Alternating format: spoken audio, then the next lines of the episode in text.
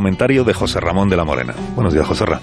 Buenos días. A falta de 11 jornadas para que acabe la liga, creo que se va a poner más emocionante de lo que parecía, aunque el Atleti mantiene 6 puntos sobre el Madrid y 4 sobre el Barça, si es que el Barça gana esta noche en el Camp Nou al Huesca. Pero el Atleti tiene en esos 11 partidos que ir al campo del Sevilla y al del Betis, y al Camp Nou en Barcelona. El Madrid tiene Vigo, Granada y Bilbao como salidas presuntamente más difíciles. Y el Barça tiene San Sebastián, la ciudad deportiva del Real Madrid, Villarreal y Valencia. O sea que hay liga. Y hay convocatoria también de la selección española esta mañana para quedar concentrados del 22 al 31 de marzo.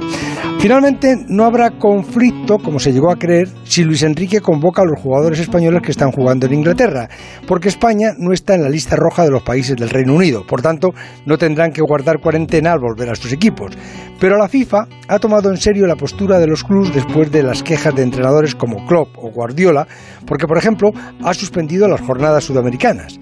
El otro factor importante de la lista será saber qué hace Luis Enrique con los jugadores del Atleti de Bilbao y la Real Sociedad, porque si el seleccionador llama a los jugadores de estos equipos vascos, volverán a entrenar con sus equipos el 1 de abril y solo dos días después, el 3, juegan la final de la Copa del Rey de la temporada pasada en la Cartuja, en Sevilla. Lo más sensato es que les libere del último compromiso contra Kosovo y puedan estar con sus equipos durante una semana preparando la final. Pero ya es curioso que la federación pusiera esta fecha para la final de Copa de la temporada pasada sabiendo que España jugaría unos días antes. El problema es el de siempre.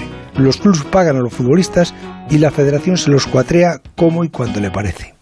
Vivimos un tiempo en el que parece que todo el mundo quiere hablar, pero en Bankia pensamos